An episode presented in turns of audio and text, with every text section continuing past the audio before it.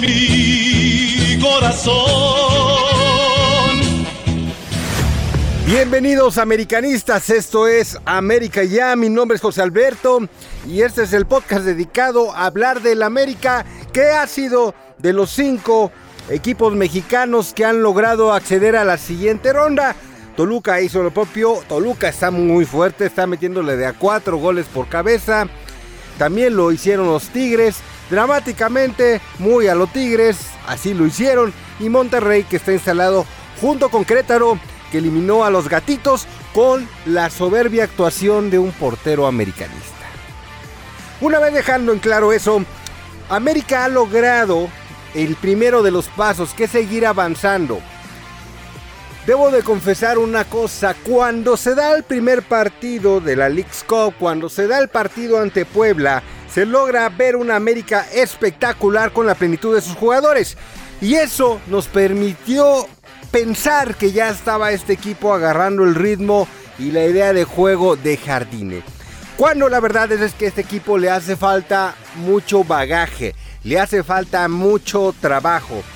Pueden estar las ideas bien claras de Jardine y puedes tener un talentazo como Quiñones o como Kevin Álvarez, pero al final de todo este cuento, este equipo donde tiene que fortalecerse es en el juego de conjunto y una nueva idea completamente distinta a la del Tano. Ya demostró Jardine que va a ser imposible que él juegue bajo el mismo esquema del Tano, no sabe cómo hacerlo, no sabe cómo el Tano utilizaba dos volantes que realmente no defendían y el resto lo empujaban con laterales y con defensas que trataban de hacer más o menos su mejor esfuerzo y buenos jugadores al ataque. Con dos puntas tratando de rebustecer, a perdón, a lo que es tu centro delantero y que los dos puntas tuvieran gol cerrando hacia el medio de la cancha como una especie de diagonal y que normalmente le salía. Ahora, Jardine trae otro esquema. Tan es así que cuando no jugó Jonathan Dos Santos el equipo se vio completamente débil a la hora de defender. ¿Por qué? Porque en el esquema de Jardine, como muchos otros técnicos, como el adorado Mario Carrillo, el tema central es defenderte bien por el centro. Si después te desbordan, si después te meten un pase de lado a lado y tienen un león que te devora, pues ya ni modo. Pero por lo pronto partes de tener una buena defensa y que enfrente de esa defensa esté un jugador completamente dispuesto a defender y a recuperar balones. En este caso es Jonathan Dos Santos, el pivote. El famoso pivote único que tuvimos durante mucho tiempo Cristóbal Ortega, eh, Pavel Pardo de repente hace esa función, el mismo Germán Villa, el mismo Lara, ha recuperado su protagonismo en el América que había perdido en todo este tiempo. Entonces, bajo esa situación, América sigue buscando lo que es un nuevo estilo de juego, atacando si tú me dices, pero pues simplemente todavía no lo tiene previsto. Y hoy hay que decirlo, le ganó el miedo a Jardine. ¿Por qué? Se le lesiona a Henry Martin. Cuando pensaba él que ya tendría a Diego Valdés, no está listo. Cuando pensaba él que tendría su ataque de lujo del primer juego, con los dos últimos goleadores del torneo mexicano, Henry Martin se lesiona. Y entonces aquí es donde desafortunadamente nos llevamos una desilusión con Jardine porque en lugar de apostar a seguir atacando con un esquema de dos delanteros, apostó entonces a jugar con un delantero único y llenar el medio campo de volantes. De volantes que si bien pueden tener gol como este Suárez, que puede tener gol como Cendejas, ya decía yo en el partido pasado que el que jueguen estos dos no me da grandes garantías porque son jugadores de características similares que incluso juegan prácticamente en el mismo lado de la cancha y aunque tú me digas es que yo puedo cambiar un jugador de lado y va a rendirme igual, no es así. Entonces, finalmente Suárez y Cendejas de alguna manera limitan el empujar al equipo hacia adelante. Las jugadas, sobre todo el América en el primer tiempo, pues dictaban que iban por el centro y por el centro y, se acabó. Pasecito corto, porque no podías mandar una, diagonal elevada, porque no hay ninguno que te rematara. Tanto Cendejas como Suárez son chaparros, chaparros, chaparros. Y entonces, eh, Quiñones, que no es un centro delantero acostumbrado a estar anclado en el ataque, sino que agarra y de repente se bota para recibir el balón y dejar que entren los compañeros, pues de repente cuando salía del área, adentro no tenías a nadie.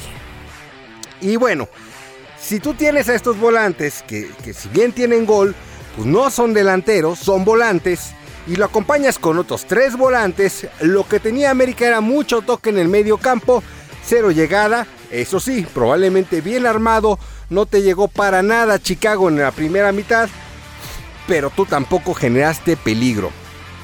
Y al final, en estas rondas, en esto que nos ha costado tanto, que son eh, los partidos tipo liguilla de a matar o morir, eso es lo que hemos estado flaqueando, el saberlos jugar, el saber apostar hacia el frente. ¿Por qué? Porque estos partidos de matar o morir son eso, justamente una llegada y vas para atrás, tanto a la ofensiva como para la defensiva.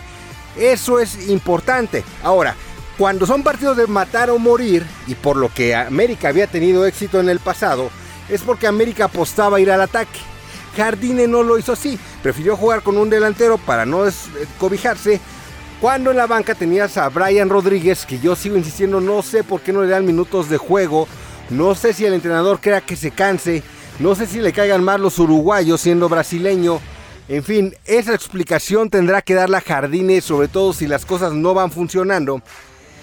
Y si no, pues cuando menos metes al Mozumbo o metes a alguien más que simple y sencillamente aproveche los huecos que da Quiñones. Mucho se ha hablado en redes sociales, mucho hemos dicho varios americanistas que lo que podría ser Henry Martin y Quiñones nos recuerda a lo que hizo la última época, eh, la última delantera dorada eh, de conjunto que es este la que hizo eh, Benítez y Raúl Jiménez una combinación muy muy buena, que se entendían fuera del campo, que incluso se quedaban los dos juntos eh, a entrenar después de que todo el equipo terminaba. Y que esa conjunción les dio grandes cosas. Entonces muchos soñábamos con eso. Pero al final, la detonante es un jugador con mucho talento y mucha potencia, como eh, en este caso Chucho Benítez, acompañado por un novato, con muy, muy pundoroso, con buen cuerpo, como era Jiménez, pero al final el importante es el que te genera el hueco y el que tiene la potencia para empujar la delantera. Y el otro tiene que ir acompañando simple y sencillamente. Entonces, bajo ese esquema, si tú me pones al Mozumbo, me pones a alguno de los chavos, puede ir creciendo. ¿Por qué? Porque Henry Martin, recuerden que antes de esta época dorada donde empezó a anotar goles y se volvió líder del equipo, incluso hasta capitán, y bueno, por supuesto, campeón de goleo, antes de eso, Henry Martin pues se lesionaba mucho. Incluso había la burla de que estaba muy macizo físicamente, que le había metido al gimnasio. Y hasta el mismo Miguel Herrera de repente se lo, se lo cuestionaba así de, oye, pues tanto que le metes al gimnasio, güey, y te me lesionas cada rato. Entonces, esto que está sucediendo con Henry Martín no es extraño. Recordemos que cuando regresa de los Olímpicos también como que tiene un bajón. Y eso es lo que también se refleja en el Mundial donde pues realmente no pasó nada con Henry Martin. Entonces, la posibilidad de que Henry Martin vuelva a faltar es como la posibilidad de que no cuentes con Diego Valdés a lo largo de la temporada por esta seguidilla de lesiones. Y ya no hablemos del cabecita que está pues hace un rato eh, fuera de servicio y que dicen que regresará en septiembre y en lo que agarra el juego otra vez cabecita. Lo que quiero decir es de que o Jardines se vuelve valiente o se va a volver un timorato ratonero en donde metas como el Tan Ortiz los últimos 20 minutos una línea de 5 con este Araujo que nada más pues, porque tiene los tamaños, pero si no no tendría mérito para jugar en la defensa de la América eh, y bueno, y suponiendo que ya tienes a Reyes, suponiendo que ya tienes a Cáceres, puede que te dé algo de seguridad. Pero ya se ha demostrado que este equipo, cuando juega ratonero, cuando juega mediocre, es cuando obtiene los peores resultados posibles.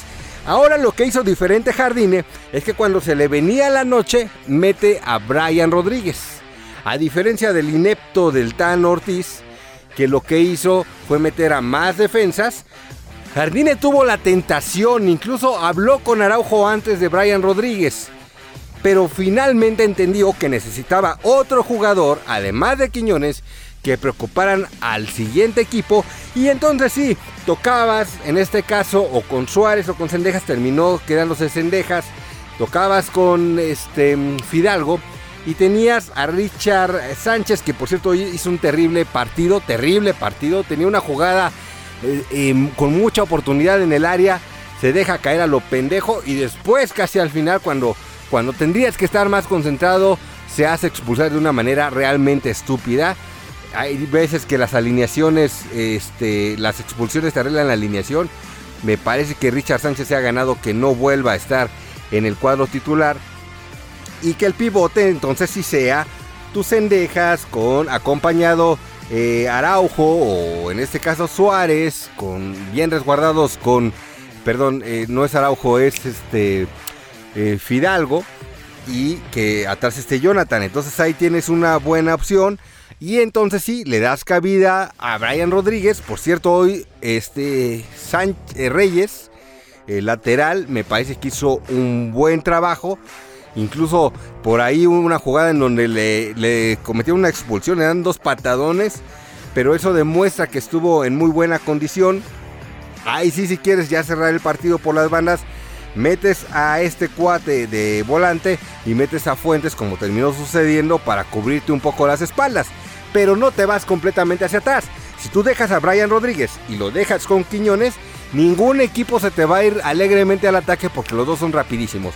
Y si lo le dejas para lanzar a Suárez o a Cendejas y tienes ahí medio controlado el medio campo con Fidalgo y con Jonathan, pues la cosa se te pone mucho más sencilla si te encierras a lo pendejo. Pero bueno, regreso al tema. ¿Qué es lo que sucederá ahora contra Nashville? Es importante es importante la definición de Jardine. Me parece, Jardine, que es el momento de arriesgar. Tú no te puedes esperar al torneo de liga a que te van a dar todo el tiempo del mundo si antes no le demuestras a la directiva y a la afición americanista que eres valiente y que en el momento de matar o morir vas a elegir matar, no morirte. Yo lo decía en redes sociales, estamos a punto, se estaba administrando el empate para sin buscar la, victoria y íbamos a llevarnos la derrota. Fallaron una clarísima los de Chicago, nos perdonaron los de Chicago y entonces ya viene el gol que hay que decirlo, no fue de un gran acierto, una gran jugada, fue un centro eh, muy sorpresivo de Suárez, pero que remata uno de los defensas de Chicago. ¿Por qué? Porque Quiñones iba muy muy copado y los otros chicos no saben llegar. ¿Por qué? Porque son volantes, no son delanteros.